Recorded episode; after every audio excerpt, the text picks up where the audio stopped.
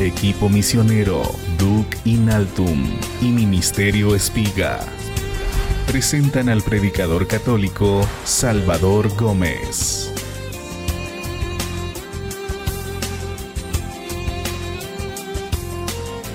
Jesús nos ha pedido que nos mantengamos todos con la lámpara encendida. Dígale al que está al lado suyo, con la lámpara encendida.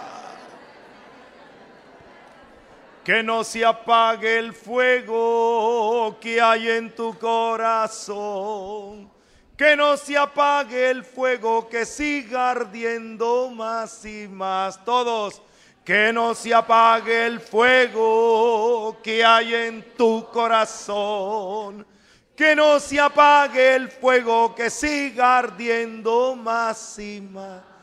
Cuando usted sale de un retiro va con la lámpara encendida y en la casa se la sopla.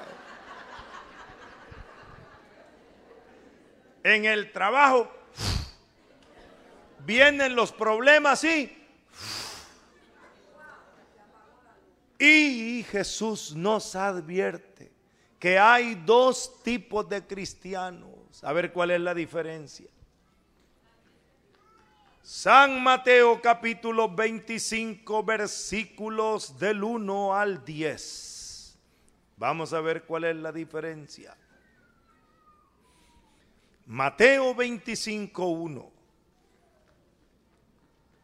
El reino de los cielos es semejante a diez vírgenes que con su lámpara en la mano salieron al encuentro del novio. Cinco de ellas eran necias y cinco prudentes. Las necias, en efecto, al tomar su lámpara no proveyeron aceite. Las prudentes, en cambio, junto con sus lámparas, tomaron aceite en la aceitera. Como el novio tardara, se adormilaron y se durmieron todas. A medianoche se oyó un grito. Ya está aquí el novio y salieron a su encuentro. Entonces todas aquellas vírgenes se levantaron, arreglaron las lámparas y las necias dijeron a las prudentes, dennos de su aceite, que nuestras lámparas se apagan. Pero las prudentes replicaron, no, no sea que no alcance para nosotras y para ustedes, es mejor que vayan donde los vendedores y lo compren. Mientras iban a comprarlo, llegó el novio y las que estaban preparadas entraron con él al banquete de bodas y se cerró la puerta. Palabra de Dios. Mire al que tiene al lado suyo. ¿Tiene cara de virgen necia o de virgen prudente?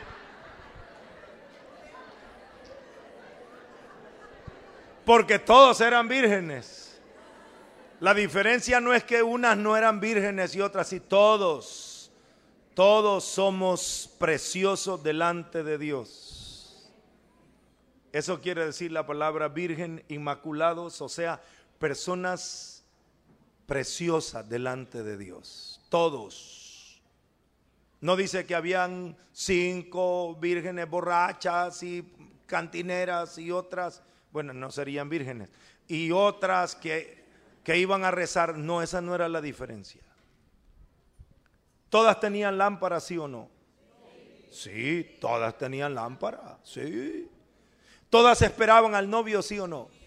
Claro, si no esperaban a otro. No dice que cinco esperaban al novio y cinco a su amante. No, todas esperaban al novio. Si esa no es la diferencia. Y lo que más me llama la atención es que dice, se durmieron todas. Mire al que está al lado suyo. Todas se durmieron, mire, todas se durmieron. No dice que habían cinco vírgenes que nunca le daba sueño, que siempre estaban des... No, también se durmieron. No hay supercristianos que nunca se cansan. Todos nos cansamos. Se durmieron todas. Y otra cosa que me impresiona es que dice, llegó la media noche. Y la medianoche llegó para todas. La medianoche es cuando está más oscuro. Antes llamaban también la noche oscura del alma, los místicos. El momento de la duda, de la necesidad verdadera, la medianoche. Cuando no miras claro la medianoche. No dice que unas siempre estaban de día con la claridad y otras en tinieblas. No, a todas les agarró la noche. Todos en algún momento nos sentimos confundidos. Todos a veces no vemos claro lo que vamos a hacer. Y entonces, ¿cuál era la diferencia? Si todas les agarró la noche, todas se durmieron, todas tenían lámpara, todas estaban esperando al novio, ¿cuál fue la diferencia? La diferencia es el aceite. Que unas tenían aceitera. ¿Para qué sirve la aceitera? Para guardar aceite. Las otras tenían, pero tenían solo el de la lamparita. Y la lamparita comenzó a apagarse. Pero la lámpara de las dos se empezó a apagar. La diferencia es que aquellas pudieron sacar del aceite extra que tenían. A ver, digamos todos. Pon aceite en mi lámpara, Señor. Pon aceite en mi lámpara, Señor que yo quiero servirte con amor. Pon aceite en mi lámpara, Señor. Ahora dígale, pon aceite en su lámpara, Señor, y échale aceite. Pon aceite en su lámpara. Pero ¿sabe cuál es el problema? Que a medianoche no hay donde lo vendan.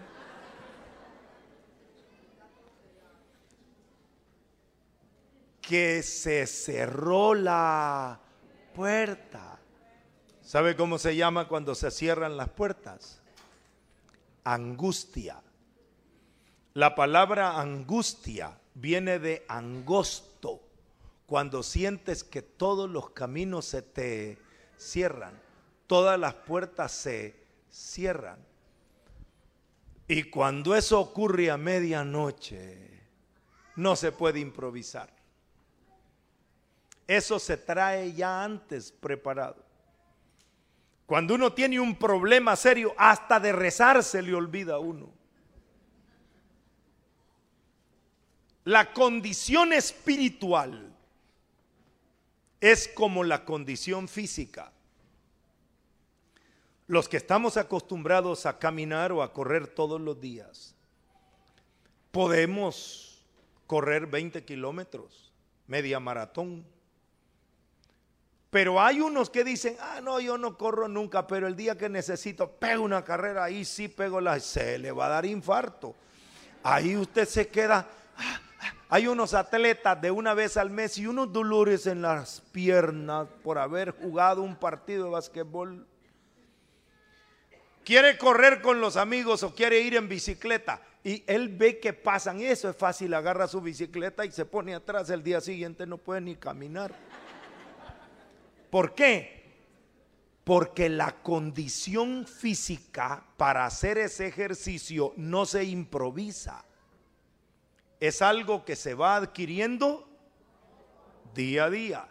Primero hace un calentamiento y camina y después sigue y sigue y después ya usted es un maratonista. Pero no puede pegar una carrera o meterse a un maratón de 42 kilómetros o 40 kilómetros si no camina ni 5 kilómetros al día. Se va a morir. Así es espiritualmente. No es cuando llega la necesidad. Ay, oren por mí. ¿A qué hora será el grupo de oración? ¿A dónde era la reunión? No vas a hallar ni la dirección. El aceite no se consigue a medianoche. Ese se, se tiene guardado. Levanten la mano cuántos quieren tener aceite guardado. Para ustedes es que quiero hablar yo. Para ustedes, con ustedes quiero hablar. Porque hay gente que no le interesa. Yo porque quiero aceite. Si estoy a dieta, todo lo como solo cocido. No entiende ni de qué estamos hablando. El aceite es lo que mantiene la lámpara. Otra vez más, la lámpara me encanta ser católico porque nosotros en la iglesia conservamos la tradición, la Biblia la conservamos en los gestos, en los símbolos.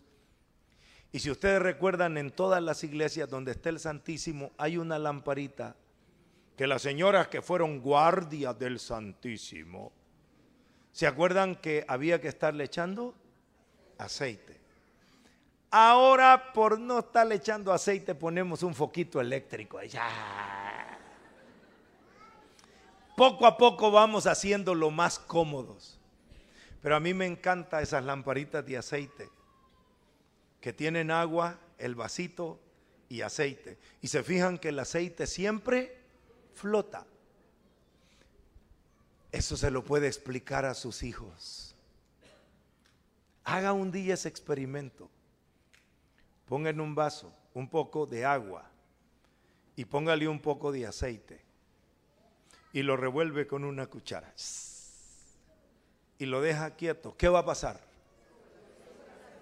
Sube el aceite. Hijo, tu mente es como este vasito. Tu vida es como ese vasito. Tiene mucha agua mucha información, mucha, mucha película, mucha televisión, mucho chateo, mucho internet. Échale un poquito de aceite. El aceite es la verdad de Dios, la palabra de Dios, la presencia de Dios. Y va a llegar un momento en el que tu mente se va a confundir, se revuelve. Pero quédate quieto y dile, Señor, guíame a la verdad y el aceite va a flotar. Porque si no tienes aceite, no va a haber nada que flote en tu mente. Se va a hacer una confusión. Hoy más que nunca, y sobre todo cuando llega la medianoche de la confusión, de los problemas, de las dificultades, Vamos a ver quién guardó aceite y quién no guardó aceite. El aceite también es símbolo de la batalla. Ustedes recuerdan que los luchadores se echaban aceite en el cuerpo. ¿Saben para qué? Para cuando el enemigo los agarrara, se resbalaban. Perdonen la comparación. Todavía hay en algunos pueblos que ponen un palo y le echan como grasa, palo encebado. Y ahí todo rebala. Algo así. Hay cristianos sin aceite y hay otros con los que no tienen aceite, el vicio los agarra, el enemigo los agarra fácil y ahí quedan agarrados. Los que tienen aceite, cuando el enemigo los agarra, se zafa, saben escapar, saben huir. Además, el aceite es símbolo de salud, es para curar. Como el buen samaritano que echó en las heridas del que estaba en el camino, que echó aceite. ¿Por qué? Era símbolo de sanación. Hay gente que solo saliva se echa en los golpes, hermano. Un golpe, saliva, porque no tiene nada más. No sé si a usted le pasó alguna vez. Un golpe, no tiene aceite. Cuando uno tiene aceite, va a poder resistir, va a poder huir del enemigo y sobre todo va a mantener la lámpara. Ahora, ¿cómo almacenamos el aceite? Jesús puso el ejemplo de que eran cinco vírgenes prudentes que tenían su aceitera. Yo voy a usar ese número 5 no porque sean las únicas formas, pero para recordar. Nemotecnia se llama eso. Para que su mente asocie. Son cinco aceiteras, cinco maneras de guardar aceite. La número uno usted ya la sabe. ¿Cuál es? Oración. Ore en cada momento. ¿Y por qué? Es que voy a guardar aceite.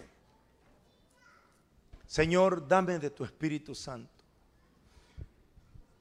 A nosotros nos han enseñado jaculatorias, oraciones cortas, oraciones flechas. Jesús en ti confío. Que me falte todo menos tú. Manténgase. O, lo que les he enseñado yo con el decenario de alabanza. No sé, ayer rezamos el decenario de alabanza. Esto es precisamente para eso. A ver, los que no habían rezado, recen conmigo este decenario. Los que lo tienen, tómenlo en la mano, la otra eh, pulserita, el decenario. Repitan, Padre, tú eres santo, único, poderoso, creador, protector, providente, fiel, justo, amoroso, misericordioso. Jesús, tú eres el único Salvador, el Señor, el Rey, el buen pastor, el pan de vida, el Maestro, la luz del mundo, el camino, la verdad, el alfa y la omega. Espíritu Santo tú eres, el consolador el santificador, el sanador, dador de los dones, huésped del alma, fuente de la sabiduría, refugio y fortaleza, gozo y alegría, amor y paz. Y si se le olvida todo eso o no tiene la tarjetita o no anda el escenario, solo repita, Jesús, Jesús, Jesús, Padre, Padre, Padre, Espíritu Santo, Espíritu Santo. Cada oración es una gotita que usted va guardando. En lugar de estar perdiendo el tiempo, ¿qué hago? ¿Qué hago? Le voy a echar aceite a mi aceitera. Un Padre nuestro, un Ave María, un Gloria al Padre. En lo que el semáforo se pone en rojo, le echa cinco gotas de aceite a la aceitera. Jesús, Jesús, Jesús.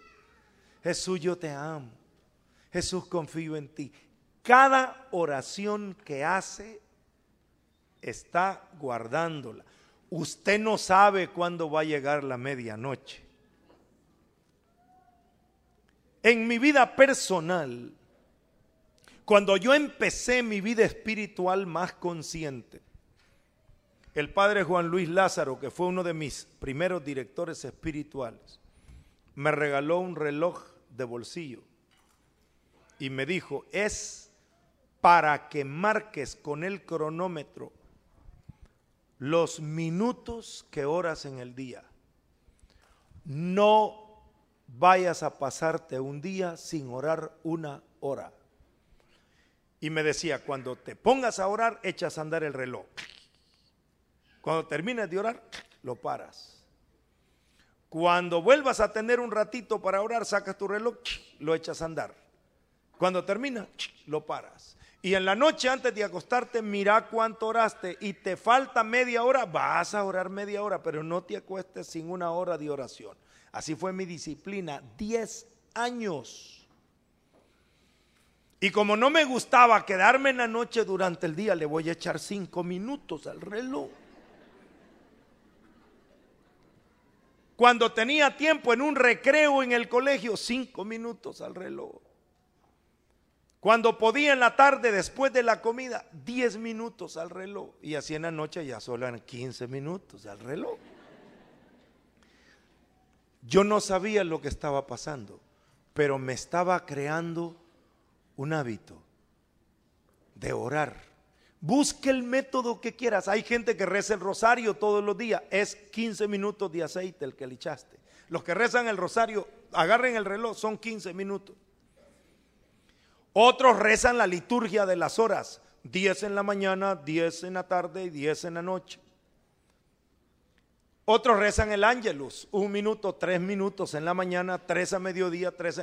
Pero busca la manera, no sé si te ayuda, lo que sea. Hay que encontrar el método. Pero no digas, es que yo oro en todo el día. Pero cuenta el tiempo efectivo que oras. Porque cada oración es aceite que pones en la aceitera. En la aceitera hay que tener la lista. Número dos, la lectura de la palabra de Dios. Lea la Biblia, hermano. Los católicos tenemos hasta un calendario con la lectura del día. Tenemos un método para leer la Biblia. Se la ponen en internet. Ahí busque usted las lecturas del día. Ahí aparece. No es que hay que perder y que leo, que leo, la del día. Ahora, si usted no sabe, entonces agarre los salmos. Lea los salmos. Lea un capítulo del Evangelio. Lea una carta de San Pablo, un capítulo. Ay, hermano, es que yo no entiendo. Yo no le dije entienda, le dije lea. Porque entienda o no entienda, cada página de la Biblia es aceite que va quedando guardado.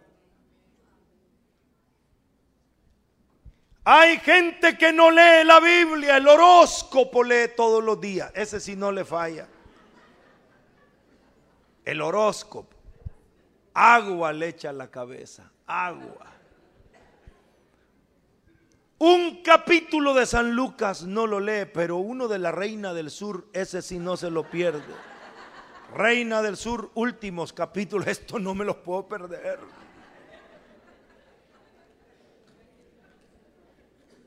Cuando una gente oye hablar de capítulos, solo en telenovelas piensa, no piensa en la Biblia.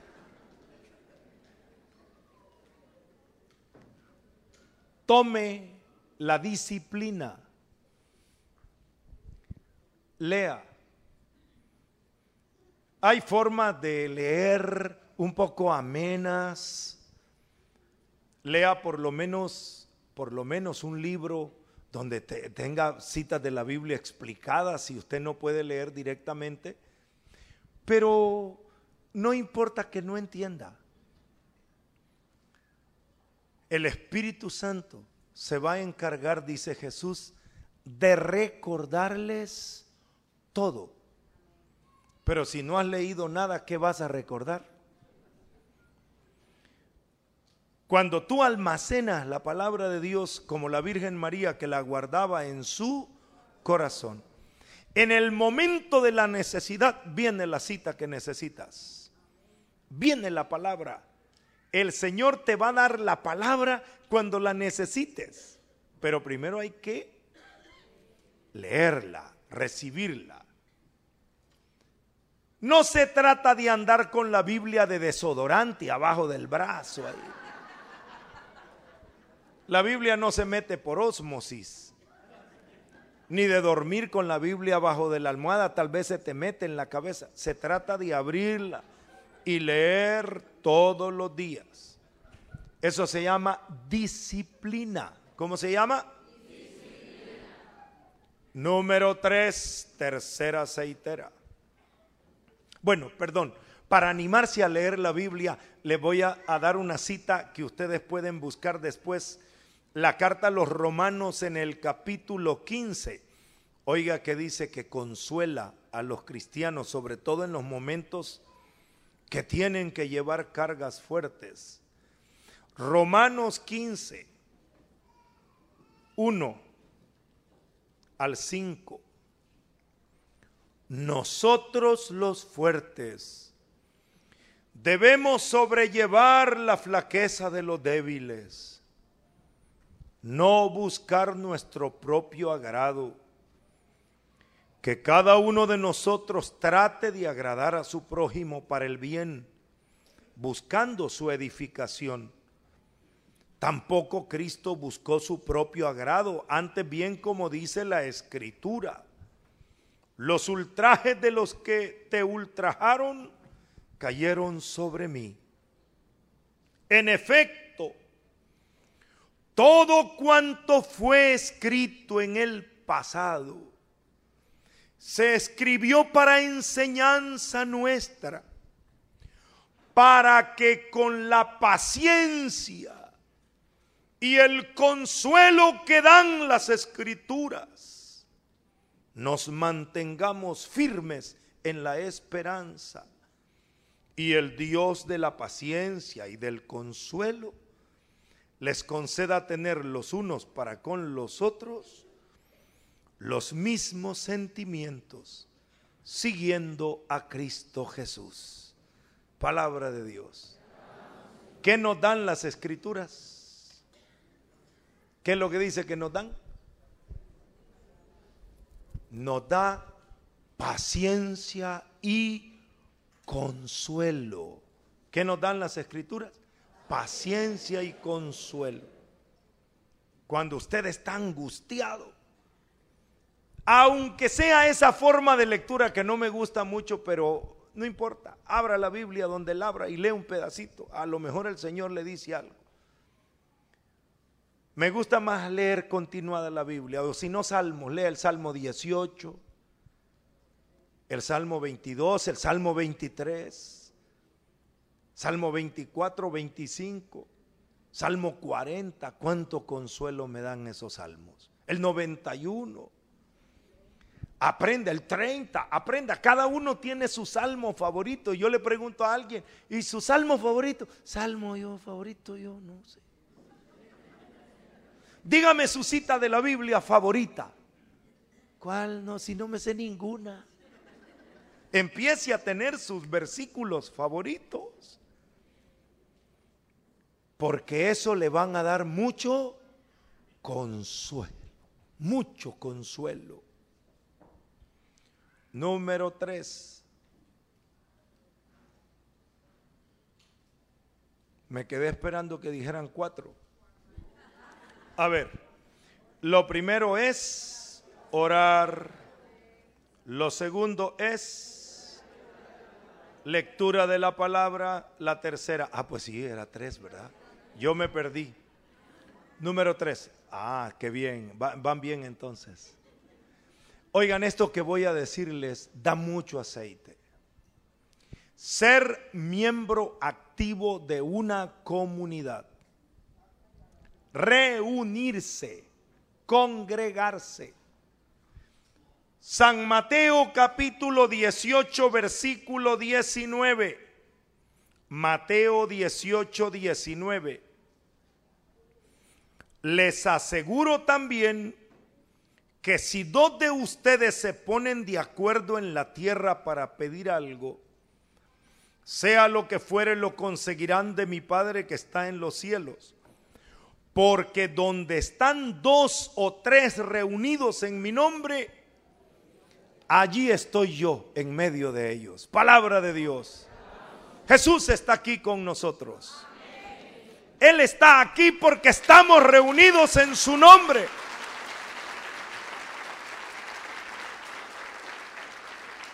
No pongas pretexto. Es que tengo sueño. Si nadie te ha dicho que estés despierto, mira cuántos están dormidos, pero están aquí.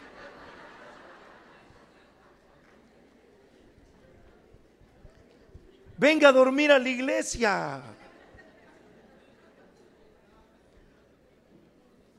Ay, hermano, es que estoy muy preocupado. Venga a preocuparse, pero sentado en la iglesia, en la banca. Ay, hermano, si es que yo no entiendo nada, si yo no le dije que entienda, solo que venga. Y cuando usted entre al grupo, entre, solo diga, buenas noches, vengo a echar aceite.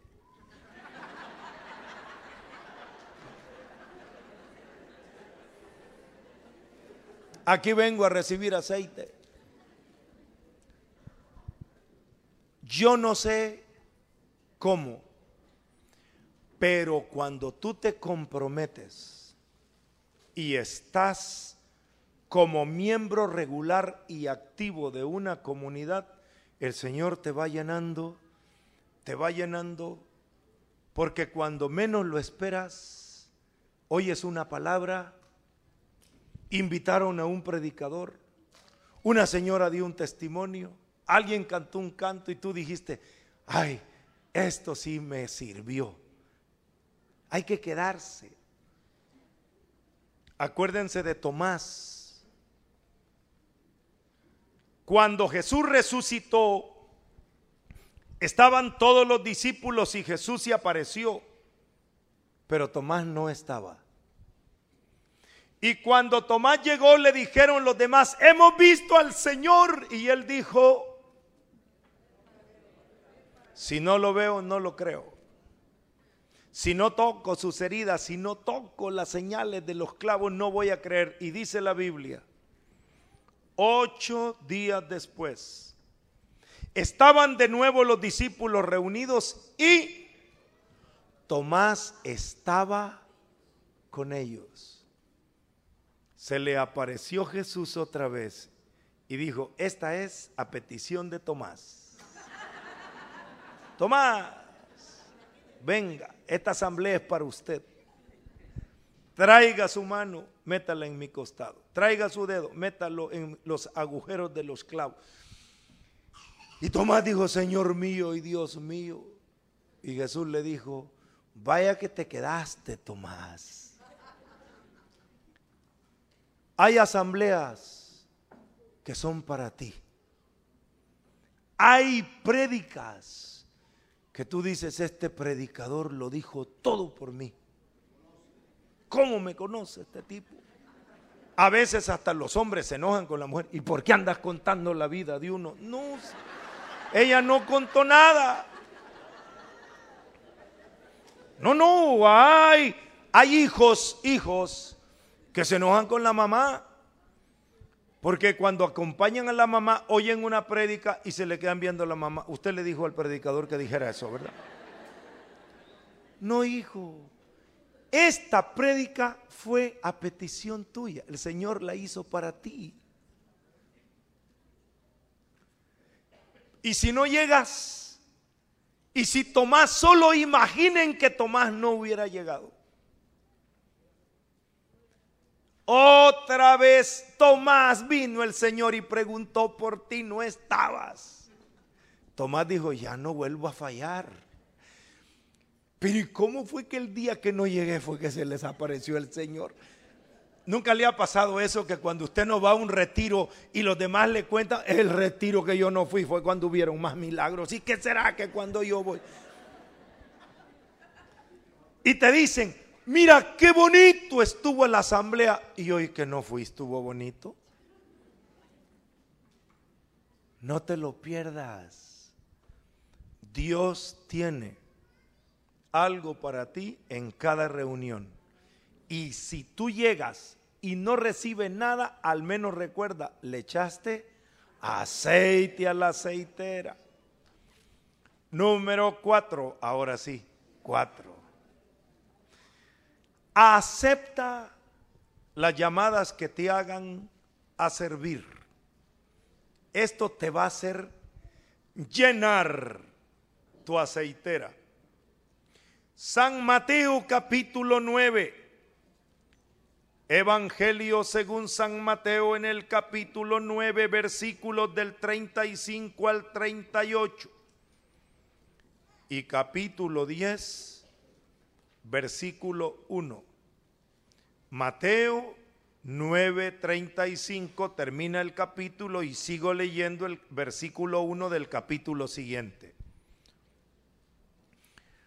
Jesús recorría todas las ciudades y aldeas, enseñando en sus sinagogas, proclamando la buena nueva del reino y sanando toda enfermedad y toda dolencia en el pueblo. Al ver a la muchedumbre sintió compasión de ella, porque estaban cansados y abatidos, como ovejas que no tienen pastor. Entonces dice a sus discípulos, la mies es mucha, los obreros pocos. Rueguen pues al dueño de la mies que envíe obreros a su mies. Capítulo 10, versículo 1 y llamando a sus doce discípulos, les dio poder sobre los espíritus inmundos para expulsarlos, para curar toda enfermedad y toda dolencia. Palabra de Dios. Jesús anda predicando y sanando, pero anda solo. Y dice, la mies es mucha y los obreros rueguen al dueño de la mies que envíe obreros. Dígale al que está al lado suyo, te llaman, dígale. Te llaman. Se están contratando obreros. Te están llamando. Y aquellos que recibieron el llamado, dice que recibieron también eso, dígalo fuerte. Con más poder. ¿Qué fue primero, el llamado o el poder? ¿Captó la idea? Hay gente que dice, dame poder y después llámame. Señor, dame el don de sanación y después yo oro por los enfermos. Es alberres. Alberres. Primero ora. Y cuando tú te atrevas, vas a recibir poder. En esto funciona así. ¿Y cómo estoy seguro yo del don que Dios me ha dado? Empieza a servir. Y el Señor te va a dar los dones necesarios. Si los dones no son para adornarte, los dones son como herramientas. Que un electricista tiene su caja de herramientas. Un fontanero tiene su caja de herramientas. Un mecánico tiene su caja de herramientas. Igual que un odontólogo, igual que un médico tiene su maletín. ¿Y usted para qué quiere coleccionar maletines si no hace nada? Anda un maletín de esto, de otro, y usted que trabaja, eh, eh, yo este, soy poeta, con un montón de cajas de herramientas, loco. Si las herramientas se usan cuando usted hace un,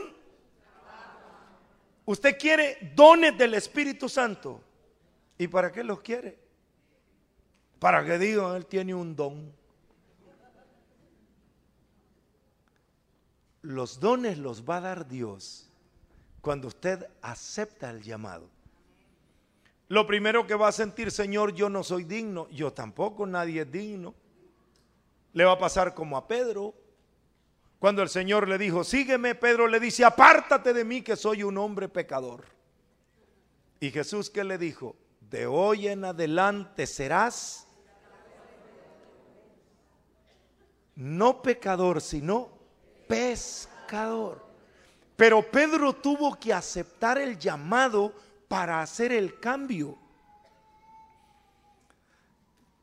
Cuando tú aceptas la misión, Dios te da la capacitación, los dones necesarios. Cuando logras vencer el temor, vencer ese sentido de incapacidad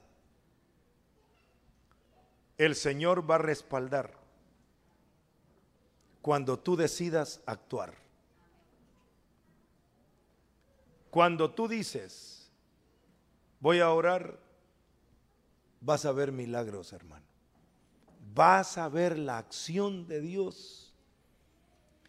Y te va a pasar como aquella señora que iba saliendo de la iglesia y había un joven en la calle peleando con su motocicleta porque no arrancaba. Y estaba el hombre, y esta motocicleta. Dice, jovencito, jovencito, ¿me permite orar por su motocicleta? Y el hombre dice, ah señora, pero permítame, déjeme orar. Ah, bueno, errores pues. Señor, tú sabes la prisa que tiene este joven. Tú conoces este aparato y sabes qué es lo que está fallando. Haz un milagro, Señor. Que le arranque su motocicleta. Vaya joven, pruebe. Y el muchacho, que seguramente se desahogó la, motocicleta, lo que fuera, y arranca. Y dice la viejita, si no lo veo, no lo creo, dice. Si no lo veo, no lo creo. Mira,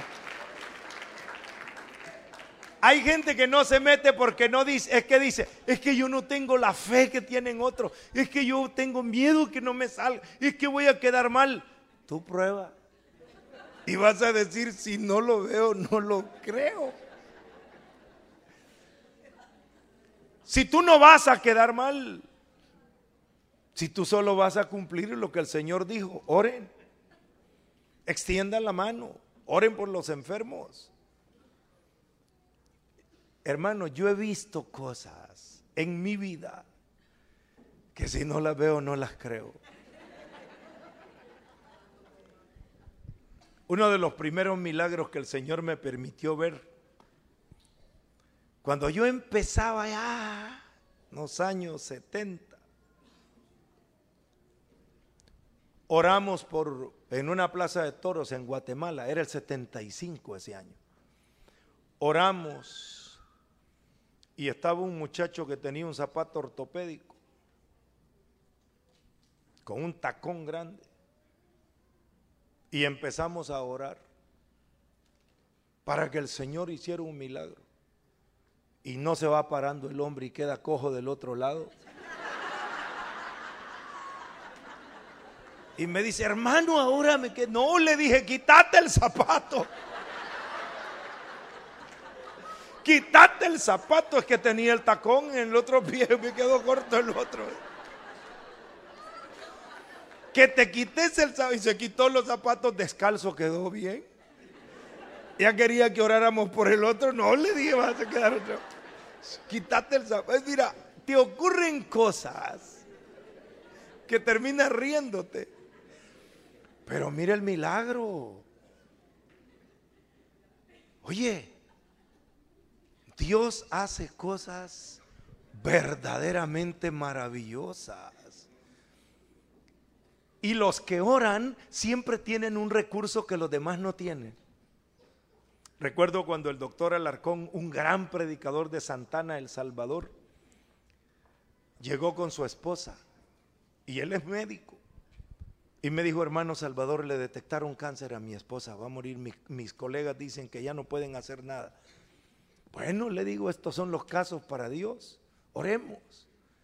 Ahí está la señora, veintipico de años, y siempre que la veo le digo, morite de otra cosa, no te vas a morir de cáncer. Un día la vi entrar al grupo con un yeso en la mano. ¿Qué te pasó? Una mano enyesada, no un yeso en la mano, una mano enyesada. Es que todos van a creer que una candelita es yeso. La mano enyesada y me dice, es que me rebalé y me caí. ¿Cómo no aprovechaste para morirte de la caída? Morite de cualquier cosa, menos de cáncer. Levanten la mano cuántos de ustedes han recibido un milagro de Dios. Pero de veras, una sanación, algo grande, extraordinario. ¿Alguien se atrevió a orar? ¿O ustedes se atrevieron a orar? Y entonces, si funciona, hágalo. Y si no funciona, usted solo diga, Señor, yo obedecí. Échale aceite a mi lámpara, por lo menos.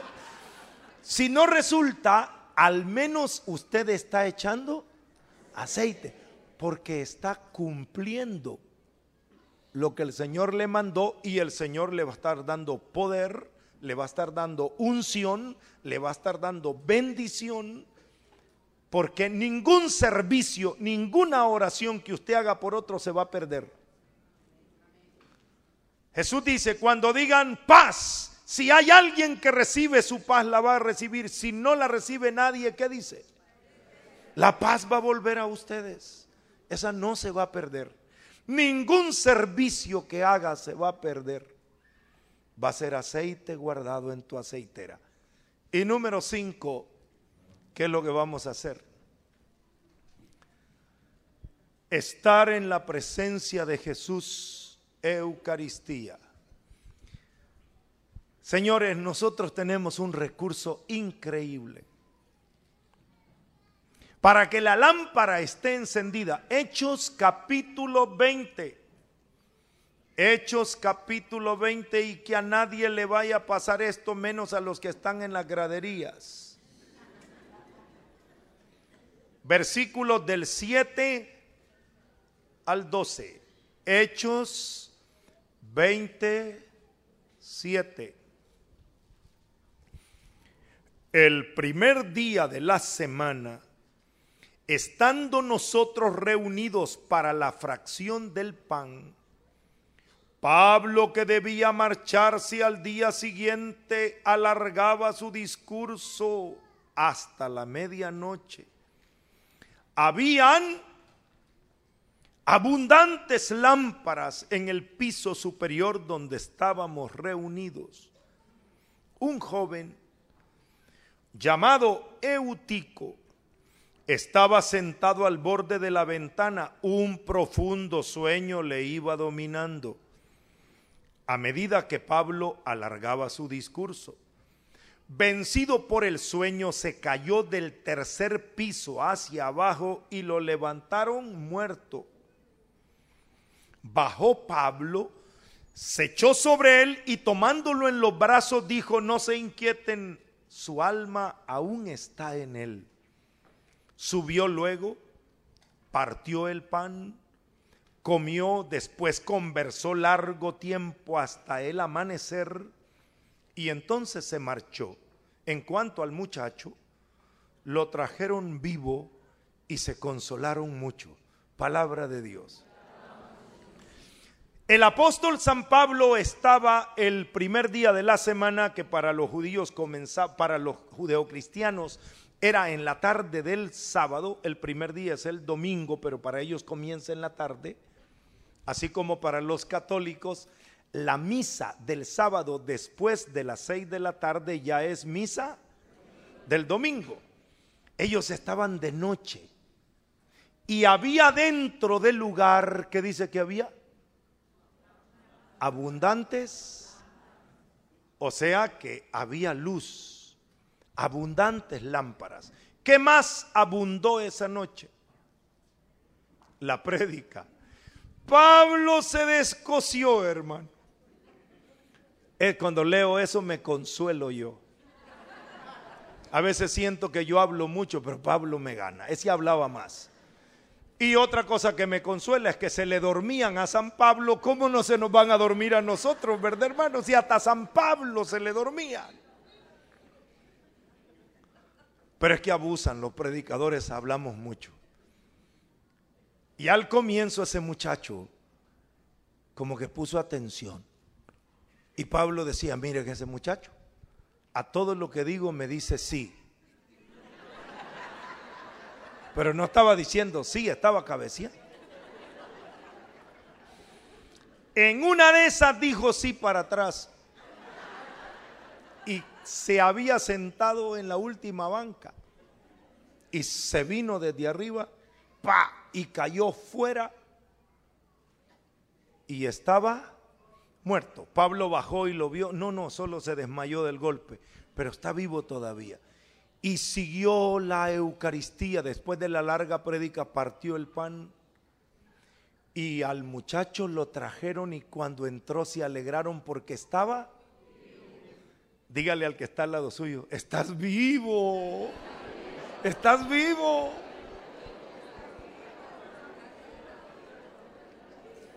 Parecía que estaba muerto, pero no. Está vivo. Y a muchos católicos les está pasando eso. En cada Eucaristía, cada primer día de la semana, hay mucha palabra, hay cuerpo y sangre de Cristo, hay mucha lámpara encendida, mucho aceite pero muchos prefieren estar fuera. ¿Dónde cayó Eutico? Fuera. ¿Y cómo estaba afuera? Muerto. ¿Y cuando entró? ¿Dónde quiere estar usted? Entonces, si quiere estar vivo, entre. Porque muchos, pero cuando digo muchos, son más del 90% de los católicos no van a misa ni siquiera el domingo. En las parroquias donde hay más asistencia a misa, va el 15% de los católicos. 15 de cada 100. Hay parroquias donde solo van 5 de cada 100 católicos que hay censados en la parroquia ¿Cuántos católicos tiene, Padre? Son 30 mil. ¿Y cuántas misas tiene el domingo? Tres. ¿Y cuántos caben en su eh, iglesia? 800. Y se llenan a reventar solo una, las otras queda vacía. Saque la cuenta, no van ni tres mil personas. Y hay 30 mil. Y de esos que van, la mitad no comulgan pero por lo menos van. Porque si usted dice, es que yo no voy porque no comulgo, pero usted diga, yo estoy frente a la Eucaristía. Y cuando el sacerdote levanta la hostia, es el momento de comulgar los que no comulgan, los que están unidos sin casarse, los que no se han confesado, los que no comulgan, esperen en la misa el momento en que el sacerdote levanta la hostia al, al cielo y dice, por Cristo con Él y en Él. Y en ese momento dígale, Señor, levántame a mí. Yo quiero levantarme también para ofrecerme al Padre. En ese momento comulgan los que no comulgan. Yo no puedo recibirte, pero puedo ofrecerme contigo en alabanza al Padre. Levántame, Señor. Así como el sacerdote, no importa que esa hostia esté partida. ¿Se han fijado que el sacerdote parte la hostia? A veces tu vida también sientes que está hecha pedazos, pero aún así la levanta. Hay algunos sacerdotes que ni siquiera se preocupan de volver a formarla, sino un pedazo encima del otro y así lo levantan. ¿Se han fijado? Hay otros sacerdotes que la vuelven a poner así como redondita. No importa aunque mi vida está hecha a pedazo. Levántame, Señor. Hazlo y vas a estar vivo. Y tu lámpara va a estar encendida. Si no lo haces, vas a encontrar que la puerta está cerrada y nadie te la cerró. Eres tú quien decidió quedarse fuera. Si hasta los que no son católicos nos critican. Ah, es que los católicos son borrachos, me dijo una señora, corrección, le dije. Que de la iglesia católica no sacamos a los borrachos, eso sí es cierto. Si están quietecitos, ahí los dejamos. Pero que somos borrachos no es cierto. Sí, pero ahí va cualquiera. De eso se trata. Y no dijo el Señor, vayan a los caminos, traigan cojos, paralíticos, ciegos, que entren al banquete. Mire el que está al lado suyo, hasta ese vino. Sí, todo al banquete. Hasta ese está aquí, hermano. ¿Qué le pareció?